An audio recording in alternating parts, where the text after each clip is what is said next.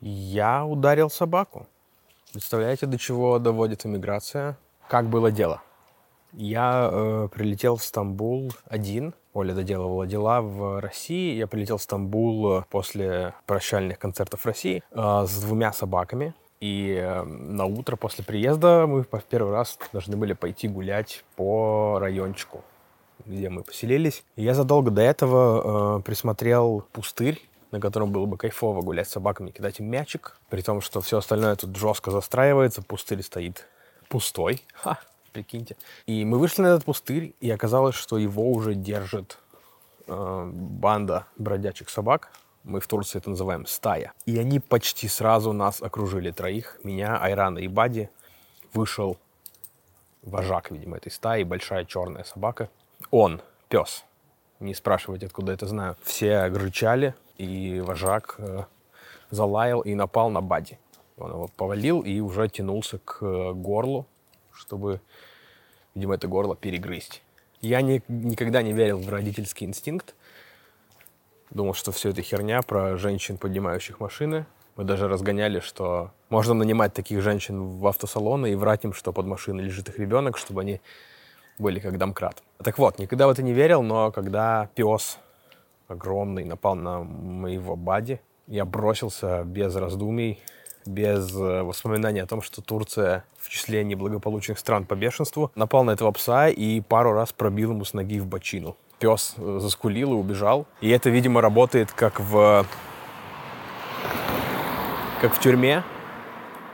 Когда ты нападаешь на самого крупного, то остальные тебя уважают больше. Но мы поэтому с пустырю больше не гуляем. Гуляем теперь просто по району. И, как вы слышите, это новая студия подкаста «Денис выгуливает собаку». Что, наверное, вам нет смысла рассказывать, что я эмигрировал по причине того, что я не поддерживаю войну, а в России сейчас не поддерживают людей, которые не поддерживают войну. Я об этом записал отдельный видос. И под него очевидно, нагнали ботов. Э, так всегда говорят, когда не согласны с тем, что пишут в комментариях. Нагнали ботов. Я уверен, что там много живых людей. Оказалось, что очень многие сейчас переобулись, начали зиговать. Но было и много ботов, я уверен. Эм, в общем, люди писали, что типа и вали, мы были на тебя несколько лет подписаны, но нам никогда не нравилось. Э, такие аргументы были. Но я не хочу не про это говорить, потому что странно за это оправдываться. Я хочу поговорить про то, что э, это работает все-таки. За годы сидения в Твиттере я, конечно, оброс костяной броней к разного вида оскорблениям. Но когда, когда ты в другой стране и сам сомневаешься в том, что ты поступил правильно и вообще в любом своем решении на каждом шагу, то тут ты, конечно, э, эту броню свою теряешь. И вот эти обидные слова в комментариях работают лучше, конечно. И в этом плане надо признать, что все это говнище с ботами, конечно, все эти годы работало. Не на нас. Я сейчас задаю э, интервью всяким изданиям из Латвии и Литвы, э, просто либеральным изданиям, и пытаюсь в них э, сформулировать мысль о том, что нам кажется, что люди культуры, люди приличные, как пишут ватники в комментариях, люди со светлыми лицами а, проиграли, культура не справилась со своей функцией, но мне кажется, что то, что произошло, как раз э, доказывает, что так называемая культурная работа свою функцию выполняет. Просто те люди с макбуками и в свитшотах, которые по разным причинам работали на условной Russia Today, они победили, потому что у них был больше доступ к аудитории и больший платный охват, так скажем. И поэтому их точка зрения дошла до большего количества людей, но при этом точка зрения мирных людей, которые за демократию и так далее, они тоже сформировали свою аудиторию, но просто меньше. Но я думаю, что в, в, долгой перспективе эти люди все равно будут лучше жить, они умнее, талантливее, оптимистичнее и так далее. Я думаю, что история все расставит по своим местам. Господи, надо что-нибудь э, повеселее. последнее время думаю о том, как легко у человека отнять базовые вещи и как он радуется, когда они возвращаются, потому что, ну, во-первых, я себе купил сим-карту, что для меня оказалось неожиданно большой радостью. То есть э, первые полтора месяца в, в Турции я ходил э, без сим-карты. То есть у меня была русская сим-карта, которой я не пользовался, и просто скачивал в офлайн карты и двигался просто на цифровом детоксе. Потом я купил сим-карту, и в мою жизнь вернулся мобильный интернет и Google карты, а не белорусские стартапы. И это, конечно, как глоток воздуха. Я еще вернул Spotify. Эм, я честно притворялся, что мне нравится Apple Music, э, потому что только Apple Music можно было оплачивать в России из западных сервисов музыкальных. Но как только у меня появилась возможность, сразу вернул себе Spotify. Он тем более по, в пересчете на русские деньги тут стоит типа 50 рублей. Поэтому клево, когда переезжаешь в страну с еще более тонущей экономикой. И когда вернулся нормальный интерфейс, э, нормальные рекомендации музыки, я такой, о, фак, господи, как же я по этому скучал. Это стало возможно, потому что я себе сделал банковскую карту. И это, конечно, главный страгл э, русских иммигрантов в Турции, делать себе банковские карты, потому что дело не в русофобии, дело в том, что работники банков не хотят э, работать. То есть я пришел в банк, говорю, мне нужна банковская карта, мне говорят, вы должны сразу положить э, на депозит 3000 долларов, чтобы вам открыли карту. Я говорю, мне нужна карта, чтобы перевести 3000 долларов, иначе это не работает. Они говорят, ничем не можем помочь. Я иду 2 километра в отделение другое отделение этого же банка. Говорю, мне нужна карта, они говорят, нужно 3000 долларов. Я говорю, а можно я посмотрю э, в вашем уставе, где такое правило, почему нужно класть 3000 долларов? Они говорят, нельзя. Я говорю, ну, пожалуйста, дайте посмотреть. Они говорят, нет. Я говорю, у меня есть ощущение, что вы просто не хотите работать. Они говорят, мы не хотим работать с вами. И попросили выйти меня, я сказал, you are piece of shit. На этого не хватает английского. Еще я вышел э, и нахерачил сокрушительный отзыв на это отделение банка с единицей. Но посмотрел, что у этого отделения рейтинг на Google картах 1,4. То есть в целом э, много кто пользуется словом как оружием, пишет разгромные отзывы, и этот банк все равно стоит, и там никто после моего отзыва не выходит э, с картонной коробкой, с вещами заплаканной и навсегда покидает банковскую сферу. Нет. Эти люди продолжают работать в турецком банке. Простите, нужно подобрать какашки. Так вот, а потом э, мой друг Кирилл Лаврухин, э, тоже стендап-комик, который теперь тоже живет в Стамбуле, нашел слабое место в обороне этого банка, он в своем районе пошел в отделение, и там, видимо, был какой-то редкий сотрудник, который хотел работать, и он ему вообще без проблем за 15 минут сделал банковскую карту.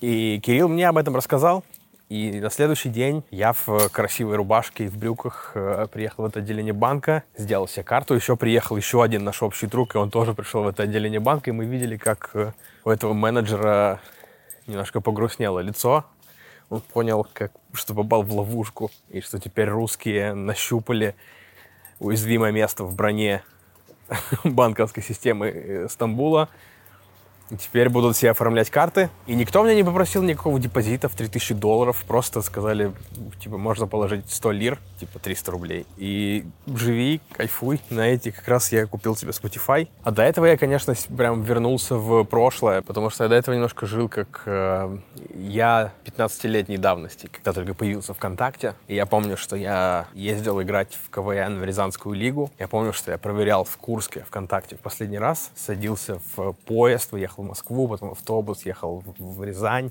выступал там. И вечером после выступления я думал, надеюсь, что какая-нибудь красивая рязанская девушка заценила, как я да, играл в четырех миниатюрах и добавилась ко мне ВКонтакте. И это было такое приятное ожидание, когда ты садишься обратно в автобус, едешь в Москву, потом пересаживаешься на поезд, едешь из э, Москвы в Курск, приезжаешь, приходишь домой, включаешь компьютер, который загружается около 14 минут, заходишь в ВКонтакте, никто не добавился. Потому что вы вылетели в четвертьфинале. И вылетевших в четвертьфинале девочки не любят. У тебя только отметка на фотографии, где ты пьяный куришь в Макдональдсе.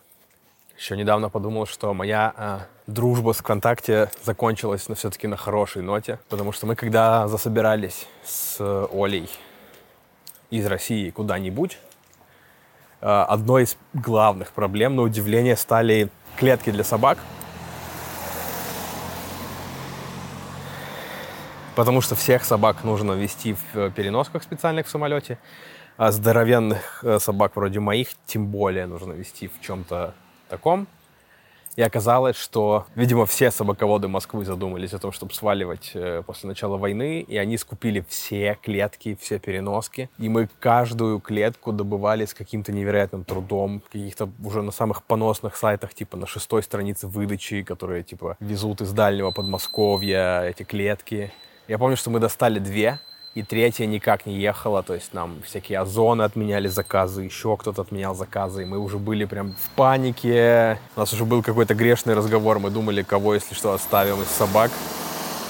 Типа из трех собак, которых мы одинаково любим, надо было кого-то оставить. Думали какие-то комбинации, думали о том, что типа Энни породистая, она везде будет в порядке. Или Бади, наоборот, совсем дворняга, и он везде выживет. Айран эмигрировал бы в любом случае. Нашли какой-то пососный зоомагазин, заказали там последнюю, видимо, остававшуюся большую клетку. И в какой-то момент они перестали просто отвечать на любые письма, на любые звонки. Это было страшновато, во-первых, потому что получается, что нет клетки, во-вторых, у нас нет 18 тысяч рублей. Типа при нормальной стоимости тысяч в пять эти клетки подорожали до 18 э, в первой неделе войны. И я сидел на сайте, думал, как э, воззвать к их э, совести. Я заметил, что у них есть паблик ВКонтакте, в котором они, э, так сказать, осуществляют поддержку. Я вспомнил, что вообще-то у меня верифицированная страница ВКонтакте. Я помню, что я выпустил э, концерт. Эй, привет! Привет! Тут есть пятиэтажка э, террасой на пятом этаже. И на пятом этаже живет самоед, очень похожий на Ирана, и он на нас гавкает с пятого этажа каждое утро и вечер. Привет. Так вот, я помню, что когда я выпустил э, концерт «Вечер семейной комедии», мне в этот день в личку ВКонтакте написал, я не знаю, директор по спецпроектам, я не знаю, как правильно называется должность. А, в общем, Константин Сидорков зовут э, этого чувака. И он говорит, типа, поздравляю с концертом, вот тебе галочка верифицированного пользователя ни на один ништяк в своей жизни я не забивал хер так быстро, как на галочку ВКонтакте. Я, по-моему, ни одной записи не опубликовал с того дня.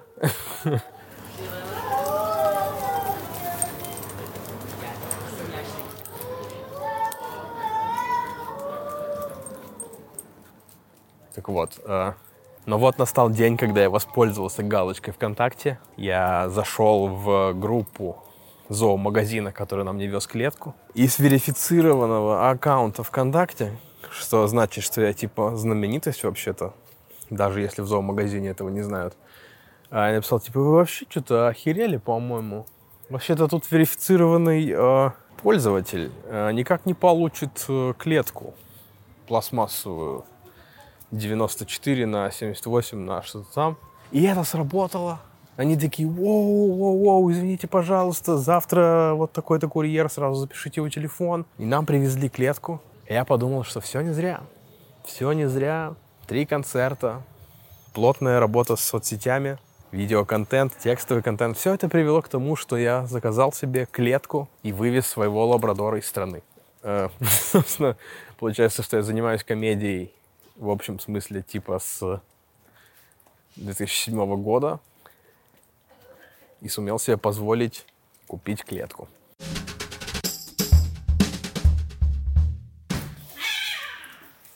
А, раз уж я заговорил про деньги, то в этой части подкаста с вами поговорю о меркантильных вопросах. Прежде всего, если вы чувствуете в себе силы подписаться на этот подкаст в Apple подкастах, в Яндекс Музыке или в Spotify, в любом другом приложении, пожалуйста, сделайте это. А, в Apple подкастах, пожалуйста, поставьте пятерку, потому что это очень помогает. Я не знаю, я уже... Я сменил регион на айфоне, поэтому я не знаю, помогает ли это или нет. Но в любом случае это будет очень приятно. И если у вас вдруг какие-то деньги остались, и вы не знаете, как их потратить в новых экономических условиях, вы меня можете поддержать э, на Патреоне или на Бусте рублем или долларом или лирой.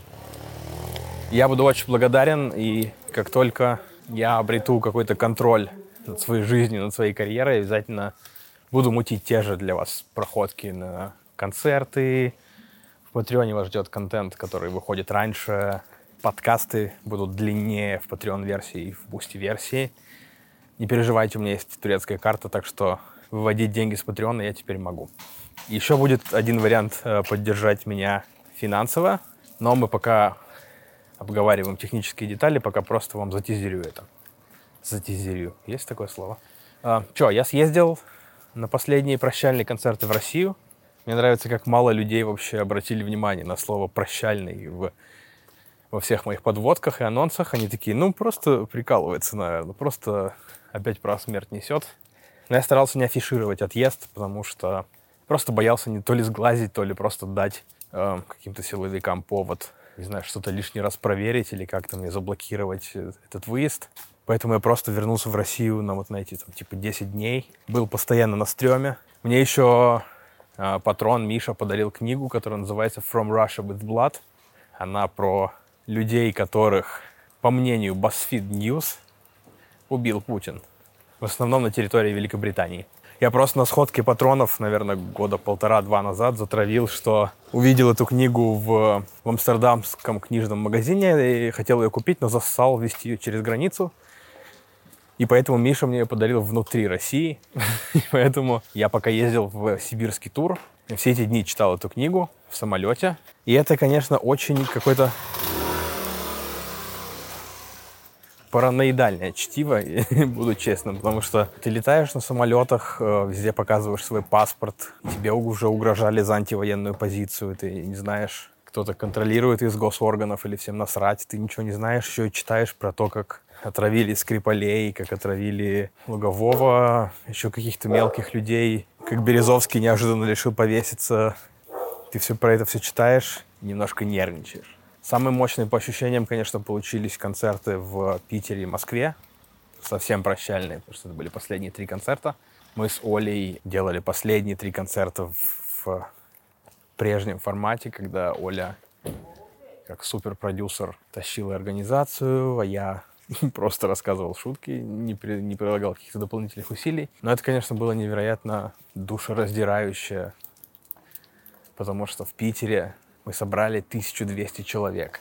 И я помню, что я себе ставил цель в начале 22 года собрать однажды тысячу человек на какой-то площадке. И я думал, что это будет какое-то невероятно пиковое ощущение. И мы собрали 1200 в потрясающем зале, в, просто с офигенным звуком, все было красиво, и каждая шутка зашла, все было так круто, и это почти не принесло радости, потому что Потому что война, и потому что ты понимал, что это какой-то прощальный подарок от твоих зрителей. Потом мы сделали два концерта в Москве, где я уже со сцены сказал, что я уезжаю. Я еще решил самого себя накрутить. Я поставил э, на финал песню Бо Бернама «Goodbye», которая сама по себе довольно слезовышибательная. А еще во всем контексте она прям работала. Я не уверен, что она сработала на зрителей, но меня она пробивала жестко оба раза на обоих концертах получилось классно. Спасибо большое всем, кто пришел и в Москве, в Питере, и во всех других городах, которые случились после войны, потому что это какое-то особенное чувство, что вы пришли поддержать меня. Надеюсь, я как-то поддержал вас. Вот. А, мы еще часто говорили с моими друзьями, ровесниками, которым тоже 30 плюс. И помимо того, что у нас э, просто болит душа за наших украинских друзей, мы им никак не можем помочь, еще у всех, абсолютно у всех, э, состояние можно выразить фразой «только начало получаться». Когда тебе около 30, чуть больше, это тот период, когда ты наконец-то можешь э, пользоваться плодами своих страданий. Типа у всех э, период там, с 18 лет по 30, как правило, довольно пососный. Как правило, все еще набивают шишки свои, получают навыки. Типа ты учишься в институте, и потом понимаешь, что теперь, после института, тебе наконец нужно получить навыки, которые действительно нужны тебе для жизни. Ты получаешь еще их, и только вот к 30 ты наконец-то у тебя есть и опыт, и навыки, может быть, даже деньги, чтобы хорошо работать, чтобы получать за эту работу деньги, чтобы на эти деньги путешествовать или, не знаю, купить себе PlayStation. И вот как будто у нашего поколения это наконец-то начало проклевываться. И случилась идиотская война. Теперь этого ничего нет. Я не знаю, будет ли когда-либо еще, будет ли еще какой-то момент спокойствия. Хер знает, очень обидно. Мне, конечно, в этом плане очень помогло то, что начал выступать на английском, потому что, ну, во-первых, это какой-то проект интересный, то есть в котором как по законам состояния потока. Тебе тяжело, но ты, тебе это по силам. То есть ты вот в этом нужном состоянии, где тебе и интересно, и не слишком сложно, ты в нужном направлении движешься. Я как будто этим увлекся, и это немножко помогает э, отвлекаться от э, пиздеца. Все-таки, наверное, комедийное сообщество — это лучшее сообщество, в котором ты можешь оказаться в э, херовый период своей жизни, потому что крайне мало злых людей всегда в таких сообществах. Я помню, мы когда прилетели в Турцию, мы, собственно, выбрали Турцию, потому что я нагуглил несколько open майков и каких-то комедийных сообществ в Стамбуле. Увидел, что какая-никакая жизнь в этом направлении есть, и мы поехали сюда. Я помню, как мне было страшно идти на первые открытые микрофоны, записываться, потому что я думал, царит русофобия, давайте честно скажу. Думал, что просто за, за сам факт того, что я русский, меня отменят еще до первого открытого микрофона. И было так страшно, что, по сути, мы все наши какие-то карьерные планы, карьерные устремления поставили вот на, на два open майка, на которые я решил записаться по приезду в Стамбул. Я помню, как мне было страшно ехать на первый open майк без мобильного интернета. Я просто забил координаты этого бара в офлайн карту пошел пешком, потом поплыл на пароме, потом еще шел пешком в дождь. Я шел в мерчеке на компании друг друга, который в, это был дождевик, который мне подарили на новогодней вечеринке. Очень странно выглядел. Пришел, и я был так испуган, я так боялся э, заговорить с ведущим. Я к нему подхожу, говорю, привет, я Денис, я из России, хочу выступить. И ведущий говорит, оу, братан, конечно, давай, очень рад тебя видеть, давай, все, выступаешь третьим. И ни секунды не было никакого сомнения и подозрения. Меня сразу приняли и разрешили выступать. Потом я со временем доказал свои навыки, меня стали давать выступать дольше, стали ставить в какие-то более-менее профессиональные шоу, даже платить деньги. И вот этот опыт принятия, он, конечно, очень сильно помогает, когда ты просто с улицы оказываешься в каком-то комьюнити, там, мы там сразу, наверное, после третьего выступления пошли выпить по пиву с комиками. Я, конечно, большой счастливчик, что оказался в стендапе, потому что все мои сценарные проекты э, заглохли или стали на паузу, а стендап, наоборот, мне дал такую вот э, надежду и какое-то принятие в самый херовый период жизни.